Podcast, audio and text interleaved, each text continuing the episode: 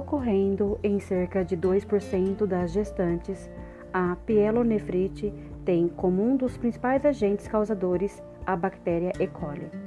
A maioria dos casos ocorre nos dois primeiros trimestres da gestação, sendo mais comum no segundo, apresentando risco maior em menores de 20 anos, diabéticas, primigessas e tabagistas.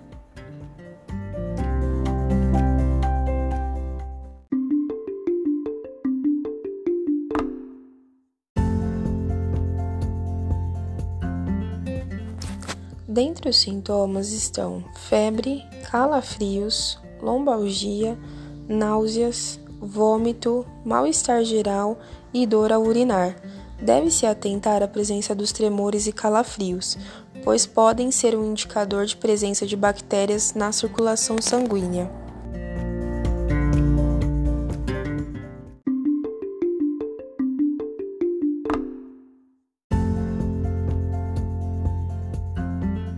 Tratamento requer uso de antibióticos e sintomáticos. Muitas vezes, no caso de gestantes, opta-se por iniciar o tratamento via endovenosa, para se ter uma ação mais rápida e eficaz da medicação, sempre acompanhando com exames laboratoriais a regressão ou progressão da infecção. Dessa maneira, se tudo estiver ocorrendo de acordo com o esperado, a gestante recebe alta para dar continuidade ao tratamento via oral em casa.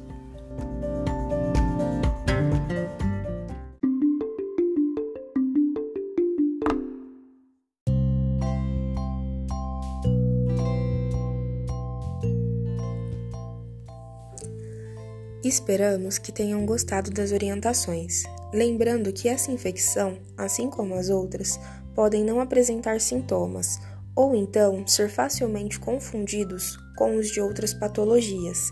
Por isso, deve-se sempre estar atento e, caso necessário, procurar um profissional habilitado. Muito obrigado e até uma próxima. Tchau!